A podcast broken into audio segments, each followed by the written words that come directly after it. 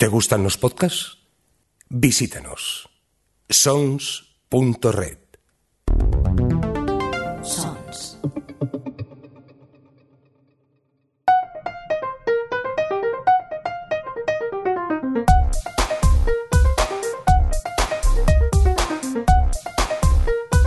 Ciencias Políticas con Sergio Jiménez.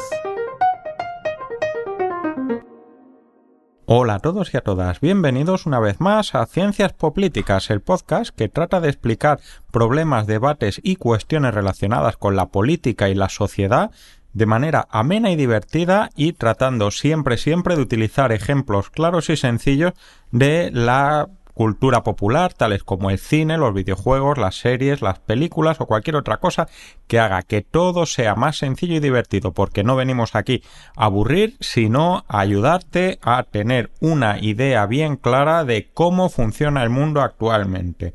Me presento, mi nombre es Sergio Jiménez, Crasel Rau en Twitter, y vamos a empezar. Adelante.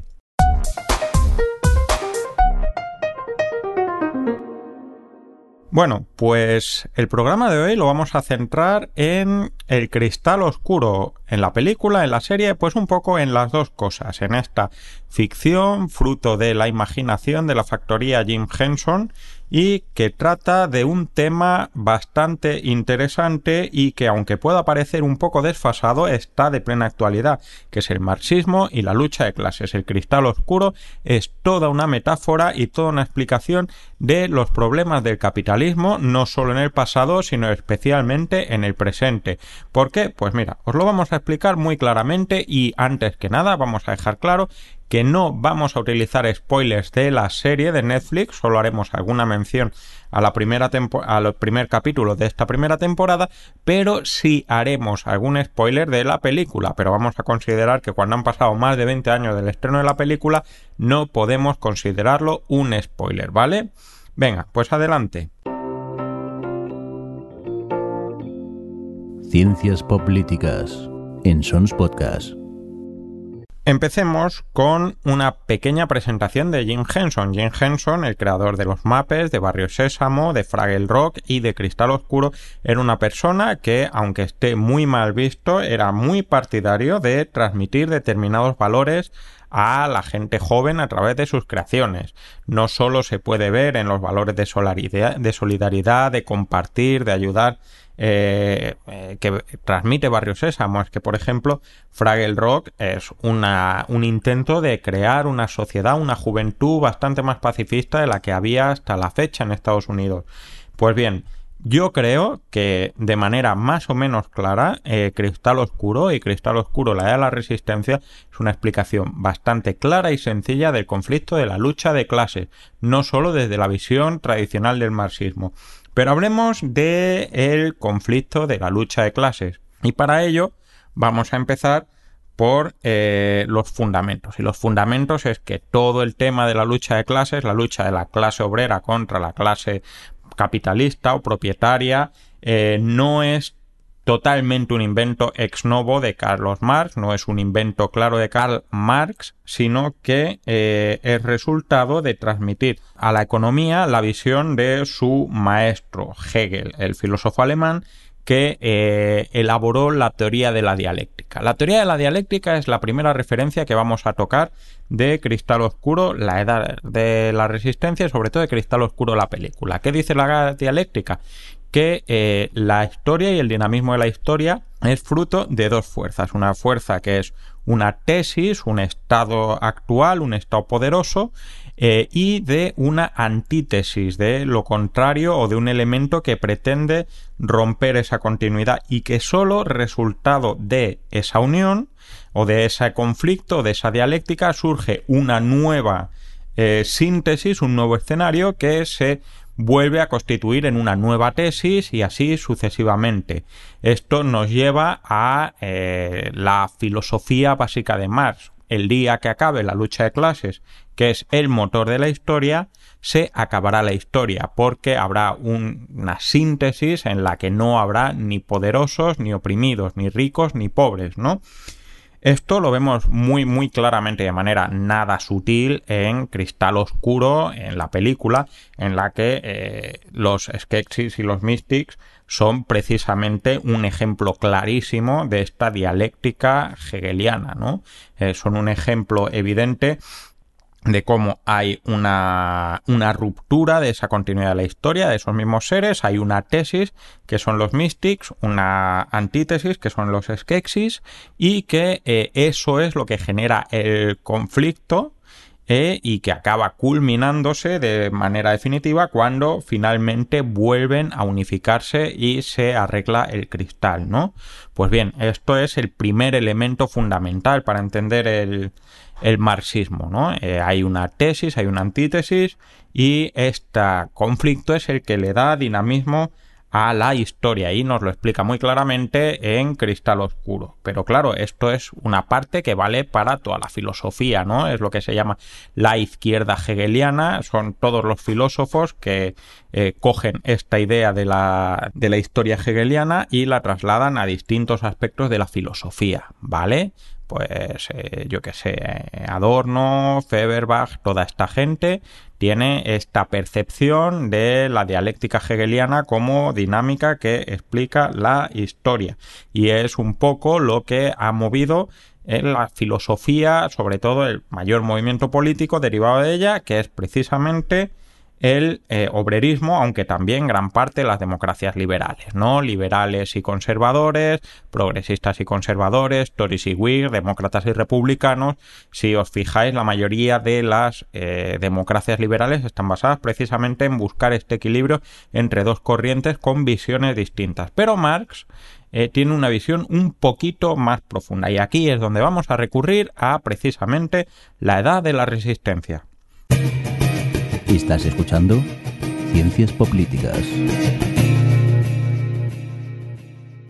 Pues bien, hablemos de la aventura de Ryan, de Dee, de todos sus amigos en Cristal Oscuro, la Edad de la Resistencia, y partamos desde el primer prólogo. Eh, los Skeksis, como cuenta esa voz en off, en realidad lo que hacen es romper el orden natural de las cosas. El orden natural de las cosas está eh, representado por, por Ogra, ¿no? Por esa ogresa, por esa gigante que eh, garantiza el equilibrio interno dentro del planeta, ¿no? Detrás. Eh, la engañan, directamente la convencen de que deje de vigilar y que ellas se encargarán de vigilar el cristal oscuro. Esto es una interpretación bastante clara de precisamente lo que entiende Karl Marx, que es una crítica importante al estado de la naturaleza y en, la sociedad capitalista, ¿no? Y que recoge un poco ese valor eh, cultivado en la ilustración, del buen salvaje, de Rousseau y demás, ¿no? Antes del capitalismo no había ricos ni pobres, ni conflictos ni nada, pero el capitalismo rompe el orden natural de las cosas y precisamente esa ruptura del orden natural es el que les beneficia y le da una situación de poder. Los Gelfling, sin embargo, nuestros amigos Ryan y Dee, son literalmente Mm, de manera simbólica pero bastante clara y muy poco sutil un ejemplo claro de lo que es el proletariado.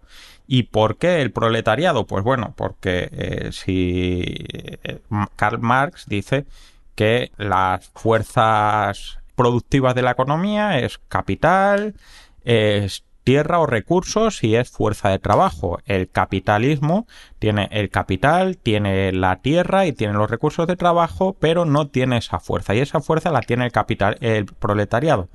Es decir, los Gelfling no tienen poder, no tienen recursos, no tienen riqueza, tienen lo único que tienen son eh, su capacidad de trabajo, pero eh, eso hace que el único elemento que tengan para sobrevivir, para competir en el mecanismo capitalista, es precisamente tener hijos, tener prole. Por de ahí viene el término proletariado, ¿no? La prole, los hijos, son los que garantizan, los que dan una entrada de recursos a esas personas para sobrevivir. En, en este caso, lo vemos tan claramente como que, eh, y esto no creo que sea un spoiler porque es el primer capítulo, al final los Skeksis para lo único, para lo que quieren a los Gelfling es para extraerles su fuerza vital y ser inmortales. Es decir, no hay nada que puedan hacer los Gelfling que pueda convencerles de sobrevivir. Eh, de que no les maten, de que no se los coman o en este caso no se los beban. Y esto es un elemento fundamental para entender la lucha obrera. ¿Qué es lo que supone esto? Pues que los Gelfling no tienen una capacidad de enfrentarse a esa situación de poder. No la tienen porque no tienen armas, no tienen eh, un ejército, no tienen un general, eh, tan competente como el de los Skeksis y sobre todo están divididos. Y aquí viene un segundo elemento importante del marxismo en precisamente el cristal oscuro, la, edad de la resistencia. Al principio vemos que eh, todos los Gelfling están divididos, están separados en distintos clanes. Bien, eh, por eso en el movimiento obrero uno de los elementos fundamentales, aunque últimamente como veis un poco olvidado con toda la evolución del nacionalismo, es precisamente el internacionalismo, la solidaridad de las clases obreras. ¿Por qué? Pues porque básicamente Karl Marx considera que las naciones son un invento capitalista y que ese invento capitalista lo único que hace es consolidar la relación de poder. Es decir, según Karl Marx, los eh, clanes de los Gelfling son un invento de los Skeksis y que eh, los mantienen separados para ayudar a mantener esa estructura de poder de los Skeksis. Bien, este es el, el segundo elemento que es que es importante a tener en cuenta y que ha dado de comer al movimiento obrero o laboral hasta aproximadamente mediados del siglo pasado. ¿Qué pasa a mediados del siglo pasado? Pues pasa que llega el estado social o el estado del bienestar, como lo llaméis, como resultado de la Segunda Guerra Mundial. Estás escuchando Ciencias Políticas.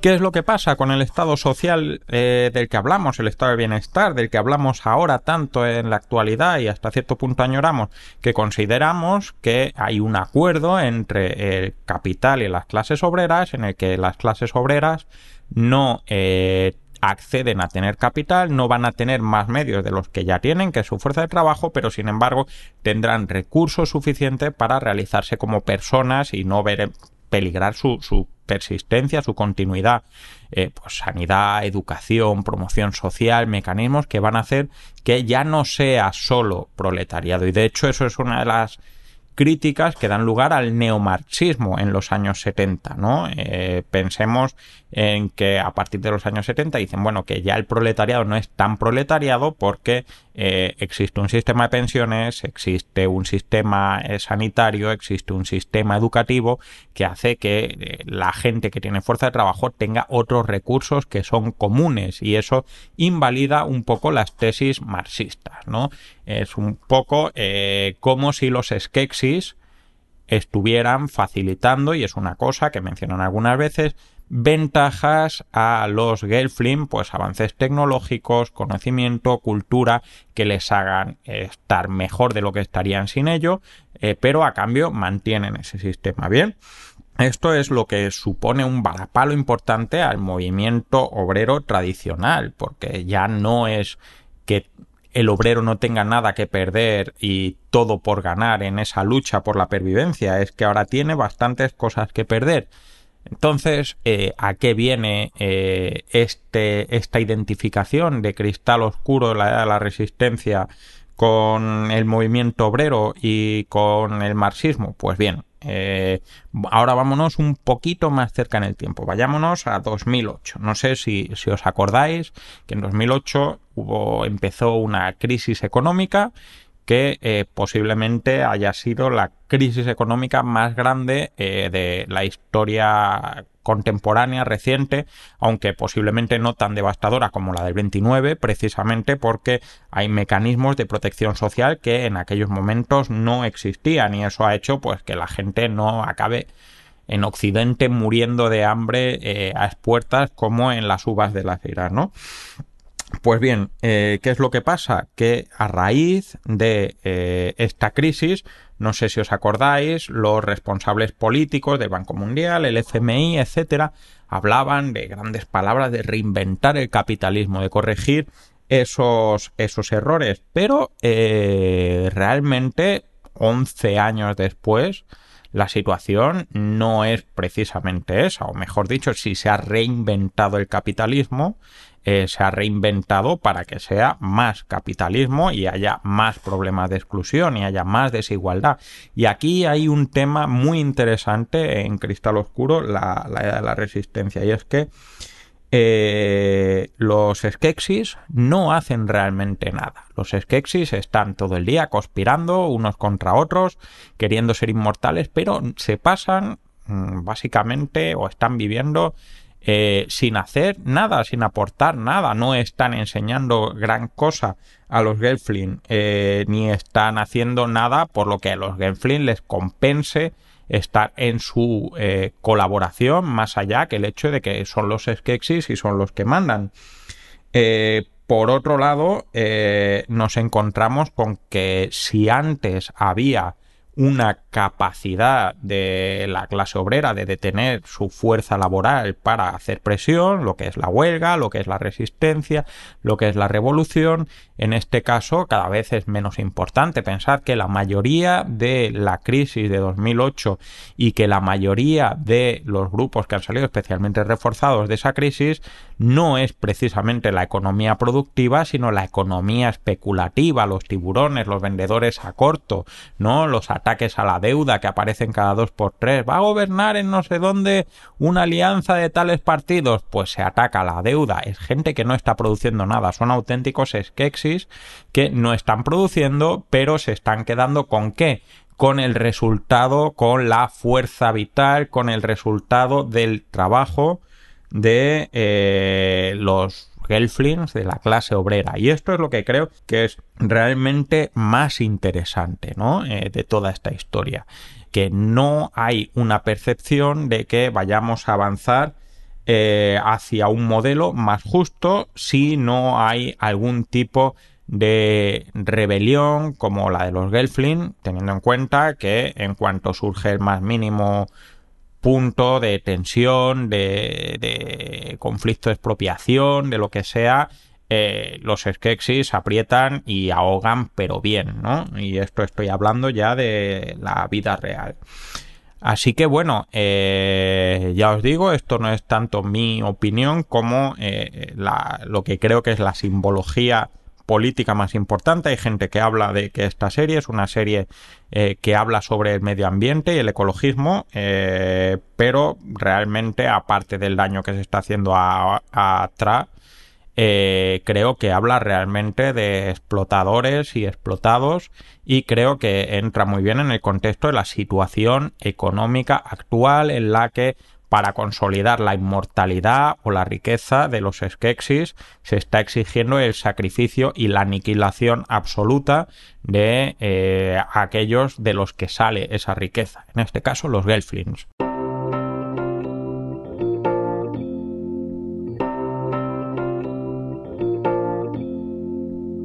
Y bueno, esto ha sido todo por hoy. Espero que os haya gustado. Si no habéis visto la serie, creo que no he spoileado nada.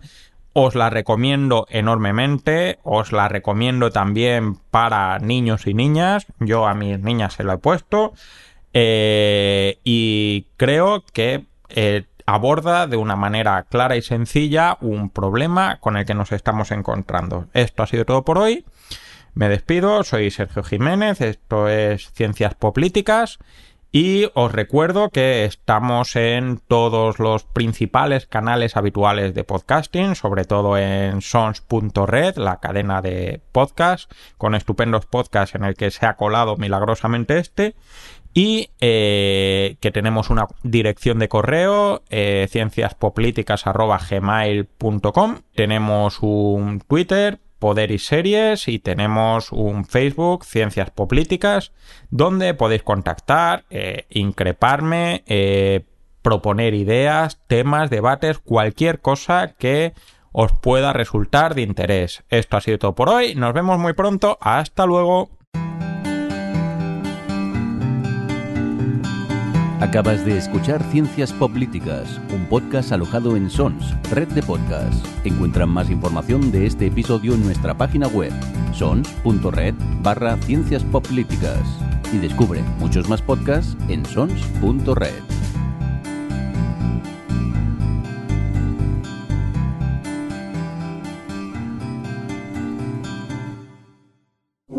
En Sons hay podcasts para todo el mundo. Retrato sonoro, un podcast de Fidel Mouzo que se inicia con una foto, un instante captado en imagen y cuya descripción propicia la conversación, la memoria, los hechos y las personas. Encuéntranos en sons.red barra retrato sonoro.